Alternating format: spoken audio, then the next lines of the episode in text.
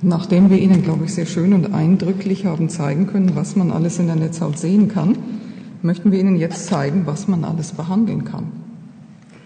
Eine Art der Behandlung ist die antiangiogenetische Therapie und die gilt als eine pharmakologische Revolution in der Augenheilkunde in einem Fach, in dem es bisher eigentlich nur Augentropfen und Augensalben gegeben hat.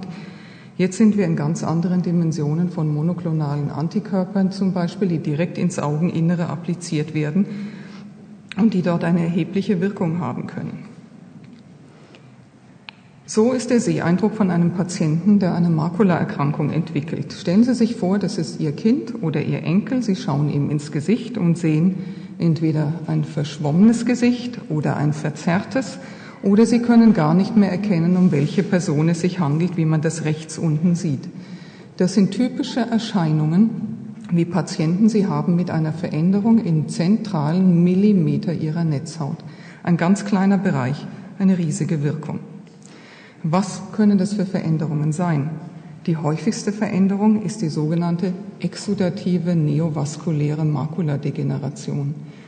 Wahrscheinlich haben nicht zu viele von Ihnen dieses Wort schon gehört. Viele Menschen auf dieser Welt und in diesem Land sind aber davon betroffen. Das ist einer meiner Patienten, 53 Jahre alt. Sein eines Auge ist bereits erblindet aufgrund dieser Erkrankung, die sich jetzt am zweiten Auge entwickelt. Er kommt mit diesen Symptomen. Er sagt, ich kann nicht mehr lesen. Es ist alles ganz verzerrt. Das war bevor wir die antiangiogenetische Therapie und auch noch bevor wir die sogenannte photodynamische Therapie hatten. Vier Wochen später sieht man so ein Bild. Der Patient sagt, ich kann überhaupt niemanden mehr erkennen. Ich weiß gar nicht mehr, was auf meinem Schreibtisch liegt.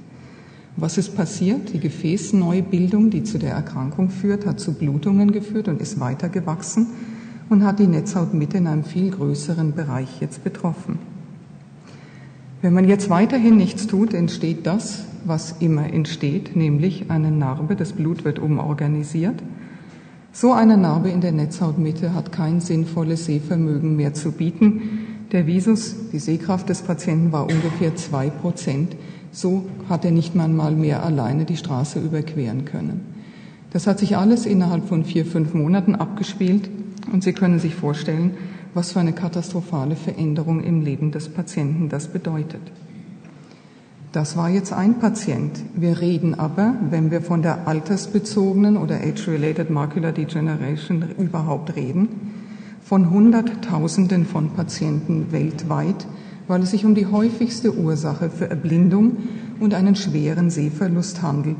In allen Kontinenten und alle Studien zeigen dasselbe, ob die in den USA durchgeführt werden, in Europa oder in Australien.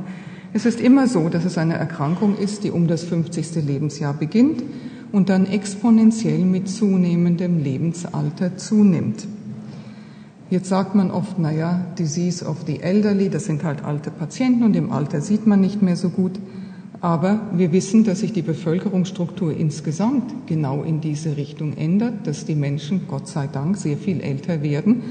Und dann macht es natürlich einen entscheidenden Unterschied, für die Gesellschaft und nicht nur für den Einzelnen, wie viele von diesen Menschen noch sehen können, wie viele noch lesen können, andere Menschen erkennen können und alleine über die Straße gehen können.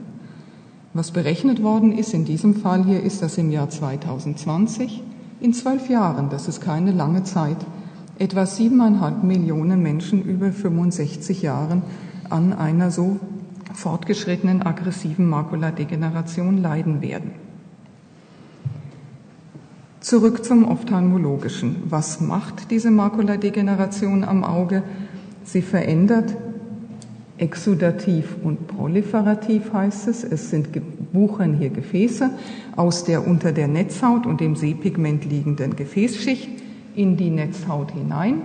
Diese Wucherungen kann man zeigen durch eine Angiografie. Hier sehen Sie das in der sonst normalen Netzhaut, diesen pathologischen Gefäßschwamm.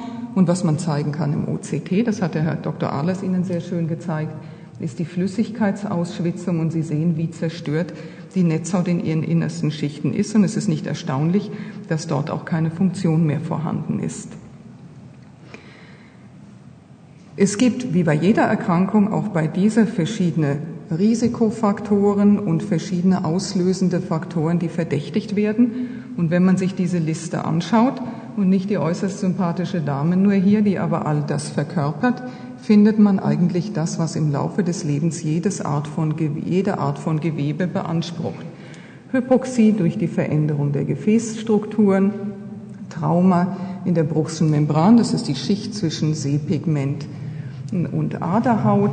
Dort kommt es im Laufe des Lebens immer mehr zu Ablagerungen. Jede Ablagerung ist ein Trauma dort.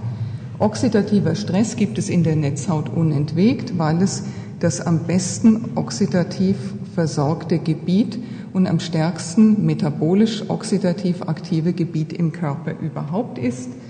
Und schließlich führen Ablagerungen und oxidativer Stress zu einer chronischen Entzündung. Auch das ist, ist etwas, was man in der neuesten Zeit ganz klar hat erkennen können. Das sind also alles Stimuli, die ohnehin während der gesamten Lebenszeit am Augenhintergrund tätig sind und die man nicht abstellen kann. Zusätzliche Risikofaktoren Alter, Rauchen, Familiengeschichte heißt genetische Belastung, Geschlecht, Frauen sind etwas häufiger betroffen und Variationen in der Genausstattung eines Menschen, zum Beispiel im Komplementfaktor H-Gen. Viele verschiedene Dinge, die man im Einzelnen nicht beeinflussen kann.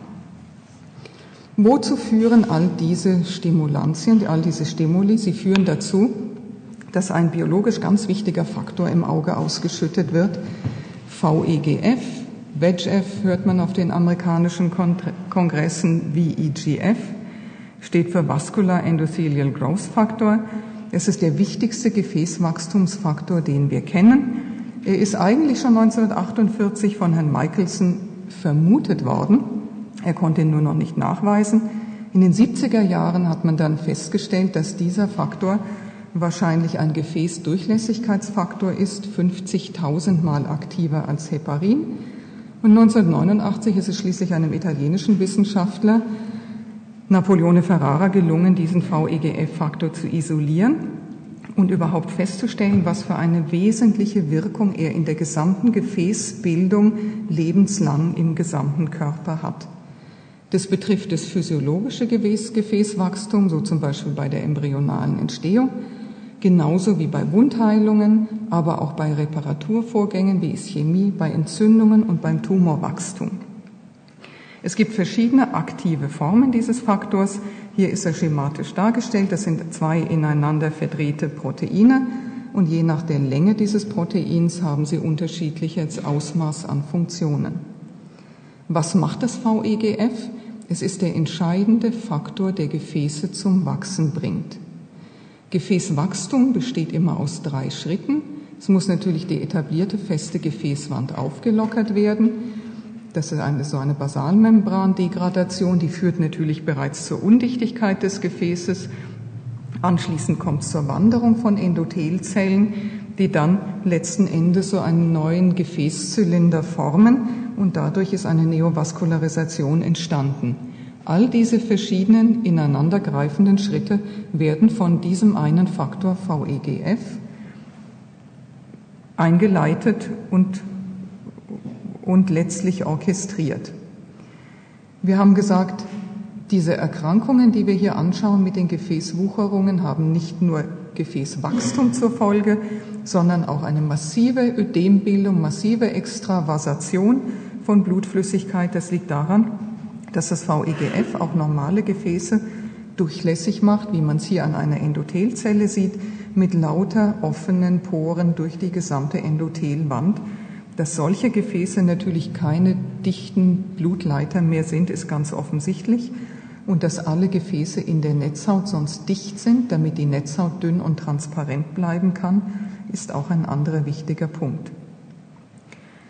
Was bewirkt jetzt dieser wahnsinnig intensive biologische Stimulus im Auge?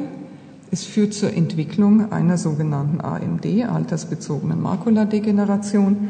Im Schemabild kann man das schon ganz gut erkennen. Man sieht, dass es eine Barriere gibt zwischen der Gefäßschicht, der Aderhaut, unter dem sogenannten retinalen Pigmentepithel und man sieht, dass auf diesem retinalen Pigmentepithel ganz glatt und ohne irgendwelche Wellen und Kurven. Die Photorezeptoren, die Sinneszellen der Netzhaut sitzen, Dort sind keine Gefäße, weil es wichtig ist für die Transparenz und das Funktionieren der Netzhaut, dass dort keine Gefäße sind. Und wenn dort in den oberen Schichten Gefäße sind, dass sie dicht sind und keinesfalls exodieren oder wachsen. Wenn nun die Barriere zwischen dem Pigmentepithel und der Netzhaut aufgebrochen wird, zum Beispiel durch Ablagerungen, wie sie im Lauf des Lebens in jedem Auge entstehen, dann können Gefäße aus der sonst ruhigen Aderhaut nach oben in das Sehpigment und in die Netzhaut hineinwachsen. Je mehr Gefäße wachsen, umso mehr blutet es, umso mehr kommt es zur Vernarbung und schließlich hat man etwas, was von einer morphologischen, anatomischen Destruktion zu einem vollkommenen Funktionsverlust führt, weil hier natürlich keine Sinneszellen mehr überleben können. Das ist das, was man schematisch in den Lehrbüchern findet. Was ist das, was wir als Augenärzte heute sehen können von der Erkrankung? Wenn man diese neuen Imaging-Verfahren herannimmt, gibt es einem die Möglichkeit, nicht nur die geschwollene Netzhaut auf der Oberfläche anzuschauen, sondern in die einzelnen Schichten hineinzugehen und genau festzustellen, wo die Ursache der Erkrankung liegt und was die Konsequenzen sind. Die Konsequenz ist hier, dass die äußeren Schichten, wo die Sinneszellen liegen, aufgetrieben sind. Die Ursache ist, dass das Sehpigmentband hier aufgerissen ist und aus der darunterliegenden Aderhaut in die Netzhautgefäße eingewachsen sind, dort Flüssigkeit verloren haben und deswegen zu so einer kompakten Verdickung und krankhaften Veränderung der Netzhautmitte geführt haben. Dieses Stück ist gerade mal vier Millimeter lang und das, was wir hier als Veränderung haben, ist vielleicht einen halben bis zu einem Millimeter groß. Trotzdem führt so eine Veränderung dazu, dass 90 Prozent des Sehvermögens verloren ist. Man kann sich vorstellen, wie groß die therapeutische Verzweiflung zu Zeiten war, als man nicht richtig mit der Erkrankung umgehen konnte. Was hat man gemacht? Eher palliative Methoden. Man hat versucht, die Narbe, die hier entsteht, klein zu halten, indem man die Stelle gelasert, das heißt verödet hat.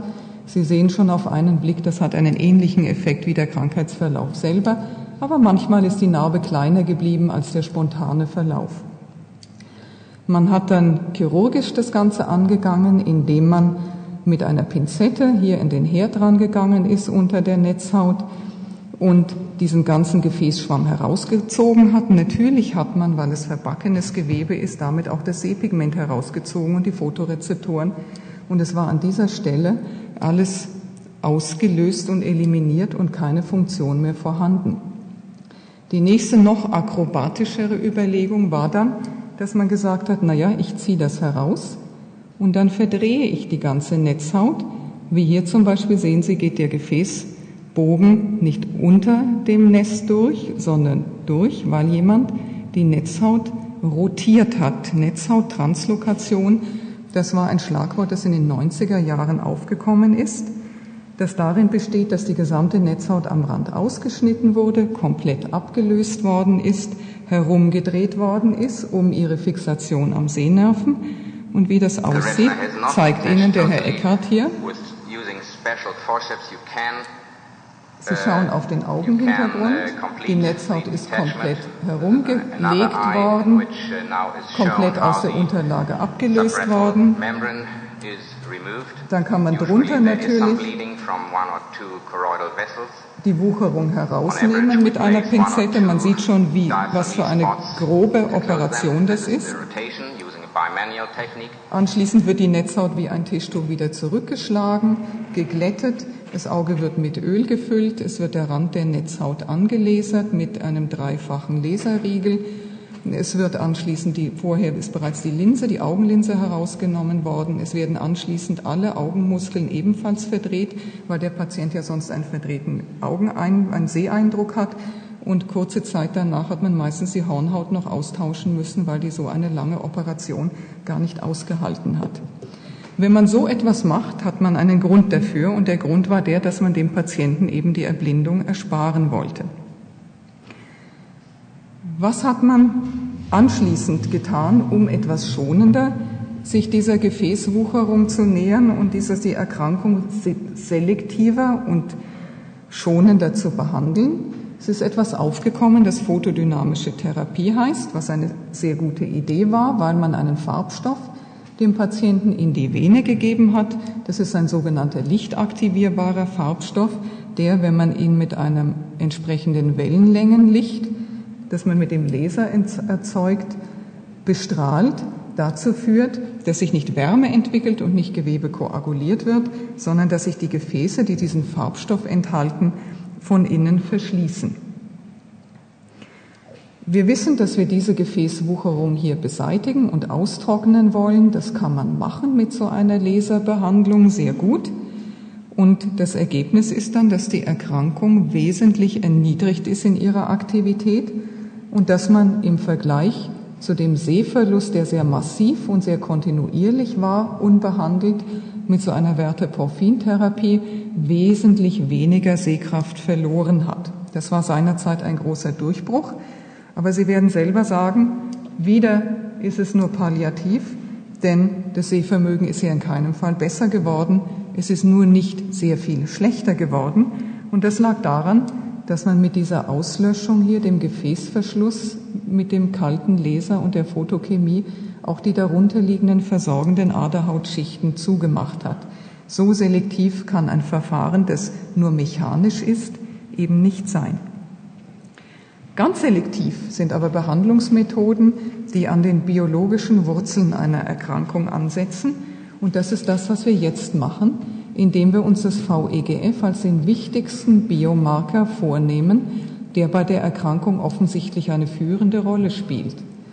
Wir haben bei in uns bei unseren Patienten, die solche Erkrankungen hatten, die mit Gefäßwucherungen einhergehen, zum Beispiel Diabetiker oder retinale Venenverschlüsse oder Patienten mit so einer feuchten Makuladegeneration, genau gemessen, wie viel VEGF sich im Auge befindet.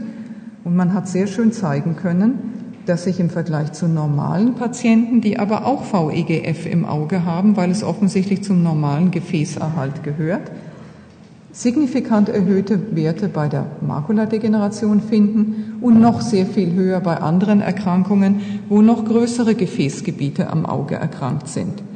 Entsprechend liegt es nahe, dass man versucht, das VEGF, das krankhaft erhöht ist, im Auge zu senken.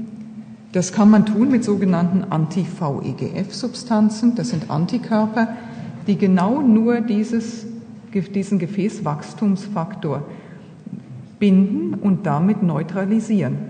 Und Sie sehen, wenn man jetzt die Patienten, die hier behandelt worden sind, wo man ausgehen muss von einem sehr hohen VEGF, einer hohen VEGF-Konzentration im Auge, regelmäßig behandelt. Und diese Patienten haben monatlich eine Injektion von einem Anti-VEGF-Antikörper bekommen, dass man radikal diesen pathologischen biologischen Stimulus entfernen kann. Das geht besonders gut mit einem fragmentierten Antikörper, der seine Bindungsstelle nah am Zentrum von diesem pathologischen Wachstumsfaktor hat. Der besteht hier aus zwei Strängen, ist normalerweise umeinander gewickelt. Hier ist es nur der Länge nach ausgestreckt, damit man sieht, dass es lange Varianten und kurze Varianten von diesem Wachstumsfaktor gibt und dass es natürlich nur dann besonders effizient ist, wenn man im zentralen Teil eine Bindung und damit Inaktivierung dieses VEGFs erreicht und nicht, wie einige Medikamente das tun, weit außen, wo man natürlich immer, wenn diese Stelle hier schon gekürzt ist durch enzymatische Degradation im Gewebe, all diese anderen Varianten gar nicht binden kann. Das war ein Medikament der Firma Pfizer, Marcogen hieß das, das ein gutes Konzept hatte, aber im Auge leider nicht sehr wirkungsvoll war. Das Ranibizumab oder Lucentis aber, das jetzt die zugelassene Behandlung, die einzige zugelassene Behandlung ist, die eine gute Wirkung hat, die konnte zeigen, dass sowohl das Gefäßwachstum, die, die Angiogenese umgehend auf Null reduziert werden konnte, weil nämlich alle Fragmente von dem Wachstumsfaktor neutralisiert werden konnten genauso wie diese pathologische Gefäßdurchlässigkeit, die zu diesen starken Netzhautödemen geführt hat. Und auch das gilt für alle Untergruppen des VEGF. Ich zeige Ihnen das nochmal im Schema. Wir wissen, hier sitzt unter dem Sehpigment, in das es zahlreiche Einlagerungen im Lauf des Lebens gegeben hat, eine aktive Gefäßschicht, die Aderhaut. Das ist die dichteste Gefäßschicht im menschlichen Organismus überhaupt. Und die lebt und erhält sich, indem sie diesen Wachstumsfaktor selber immer produziert. Wenn dieser Wachstumsfaktor aber massiv und pathologisch erhöht ausgeschieden wird, dann kommt es zu Wucherungen. Und diese Wucherungen kann man bekämpfen, indem man jetzt Antikörper ins Auge gibt. Diese Antikörper fassen sich den, das VEGF, neutralisieren es und verhindern, dass es an die Gefäßrezeptoren andockt. Wie kriegt man so ein Medikament, dieses oder andere, ins menschliche Auge? Ganz einfach eigentlich. Man injiziert das, wie man das bei anderen Geweben auch tut. Sie sehen hier nicht ein Kaninchen, sondern einen normalen Patienten, wie wir ihn zu 30, 40 Mal täglich in der Augenklinik haben.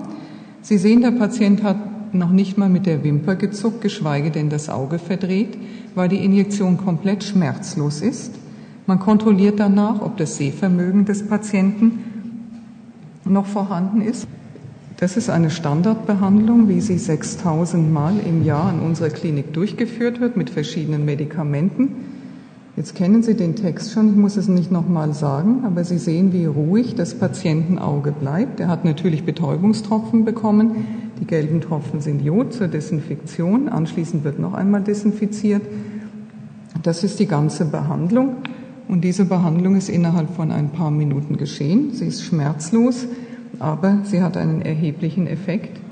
Denn das, was im Auge geschieht, ist, dass diese verschiedenen übermäßig im pathologischen Ausmaß ausgeschütteten Wachstumsfaktoren in ihren verschiedenen Längen, die dort dafür sorgen, dass Gefäße gerade eben nicht wuchern und gerade eben nicht durchlässig sind. Das sind die verschiedenen Längen von dem VEGF, die alle im Auge zu finden sind, auch im normalen Auge, aber im pathologischen Fall extrem erhöht, die dazu führen, dass die Rezeptoren auf den Gefäßoberflächen aktiviert werden und dass dann über diese Aktivierung Endothelzellen anfangen zu wuchern Sie wuchern in verbotene Areale, nämlich durch die Bruchsche Membran unter das Sehpigment in die Netzhaut. Sie bluten dort, sie vernarben und wuchern. Jetzt ist durch die Injektion sind monoklonale Antikörper, das ist eine ganz kleine Menge, 0,05 Milligramm ins Auge gegeben worden. Das sind kleine fragmentierte Antikörper, die sehr gut durch die Netzhaut durchwandern können, die das, den Zielort, nämlich die Gefäßschicht erreichen und dort im Speziellen das pathologisch erhöhte VEGF packen und damit eliminieren, verhindern, dass es an den Rezeptor bindet. Dadurch kommt es nicht weiter zu Gefäßwucherungen und die Wucherungen, die bereits vorhanden sind, werden nicht mehr unterstützt, sondern werden atrophisch.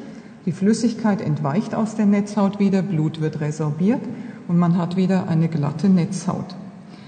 Dass das tatsächlich so funktioniert, zeigen die Bilder, die wir bei unseren Patienten dann sehen.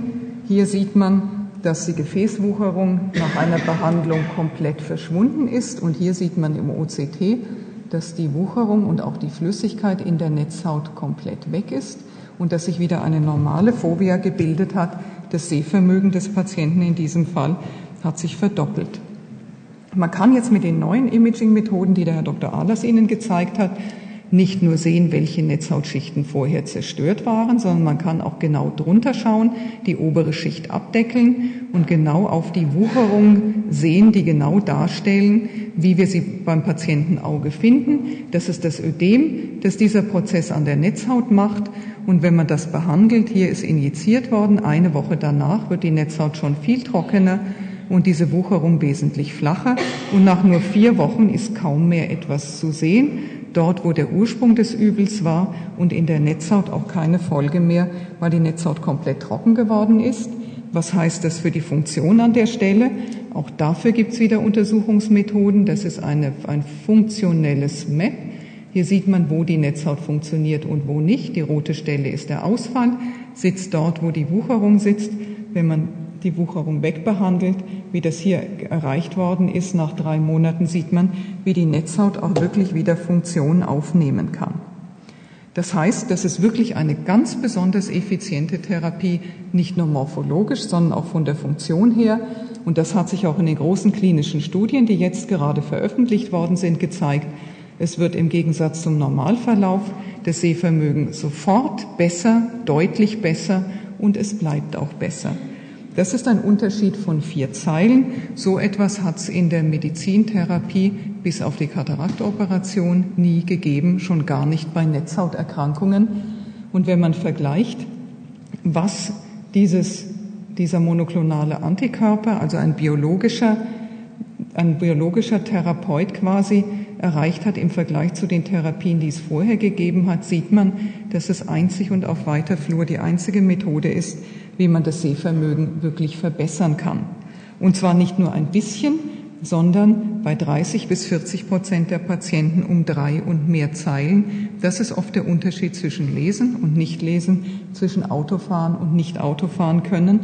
Das kann man auch messen, den Nutzen dieses Sehgewinns durch Aktivitäten, die mit dem Nahsehen verbunden sind, Lesen. Natürlich, und das darf man nicht unterschätzen, gerade für ältere Herrschaften nicht, ist auch Fernsehen dann erst wieder möglich, wenn man einen entsprechenden Fernvisus hat und jede Art von kommunikativem Leben, die mit dem Sehen verbunden ist. Also das hat einen ganz wesentlichen Stellenwert und einen ganz wesentlichen Einfluss auf die Lebensqualität. Ich hoffe, ich habe Ihnen zeigen können, dass die intravitreale Pharmakotherapie ein ganz neues Konzept ist, dass diese antiangiogenetischen Substanzen extrem effizient sind, dass es ganz viele Anwendungen gibt. Mit der Makuladegeneration haben wir angefangen, weil sie so viele Menschen so intensiv betrifft. Genauso sind natürlich aber auch Diabetiker, die ähnliche Gefäßveränderungen am Auge haben, jetzt in Studien daran, von dieser Behandlung zu profitieren. Gefäßverschlüsse sind eine Volkserkrankung. Auch da reden wir wieder von einigen Tausenden von Patienten. Natürlich wird es verschiedene Medikamente geben. Antiangiogenetische nehmen wir jetzt. Antiinflammatorische kommen. Gentherapeutika, die ebenfalls ins Auge gegeben werden können, zeigen, dass gerade in diesem geschlossenen System durch so eine direkte Gabe es eine besonders gute Wirkung geben kann. Wenn man behandeln kann, muss man natürlich auch wissen, wie man das im praktischen Leben umsetzt, wie man die Patienten langfristig kontrolliert, wie man mit so vielen Hunderten und Tausenden Patienten umgeht, die ja immer wieder kommen und letztlich natürlich auch, wie man sowas finanziert, denn neu entwickelte Medikamente sind teuer. Ich zeige Ihnen jetzt nur noch zum Schluss, was das alles bedeutet, dieser neue Durchbruch. Er bedeutet, dass wir erstmal lernen mussten, wie die Patienten behandelt gehören. Wenn man am Anfang häufig injiziert, wird das Sehen gut. Wenn man weniger häufig injiziert, verliert man den Gewinn. Das heißt, man ist nicht mit einmal davongekommen. Das liegt daran, dass das VEGF, das man am Anfang herunter behandelt, irgendwann wieder aufflammt, dass es Rezidive gibt. Das ist halt der Nachteil von jeder Art von Intervention in einem biologischen System, das sich dann auch wieder selber regulieren kann. Jetzt können wir nicht bei jedem Patienten Wachstumsfaktor im Auge messen, aber wir können die Netzhautdicke messen mit dem sogenannten OCT, das Sie jetzt ja schon weitlich kennen. Und wir haben genau zeigen können, dass je dicker die Netzhaut ist, umso mehr VEGF ist im Auge.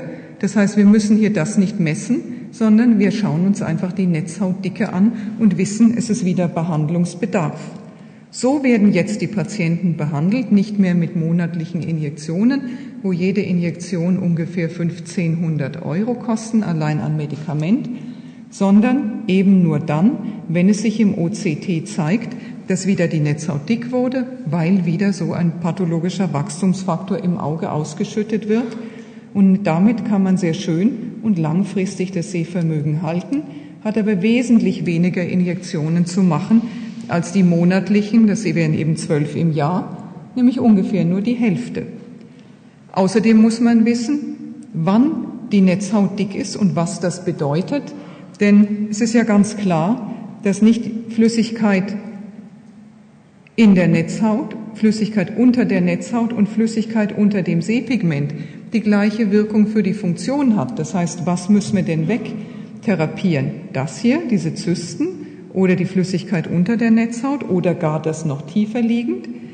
Wenn man sich das jetzt mit den neuen Ausmessmethoden, wo man Flüssigkeitsvolumen messen kann, genau anschaut, sieht man einen ganz charakteristischen Verlauf, wie so eine erkrankte Makula auf eine Antikörpergabe reagiert.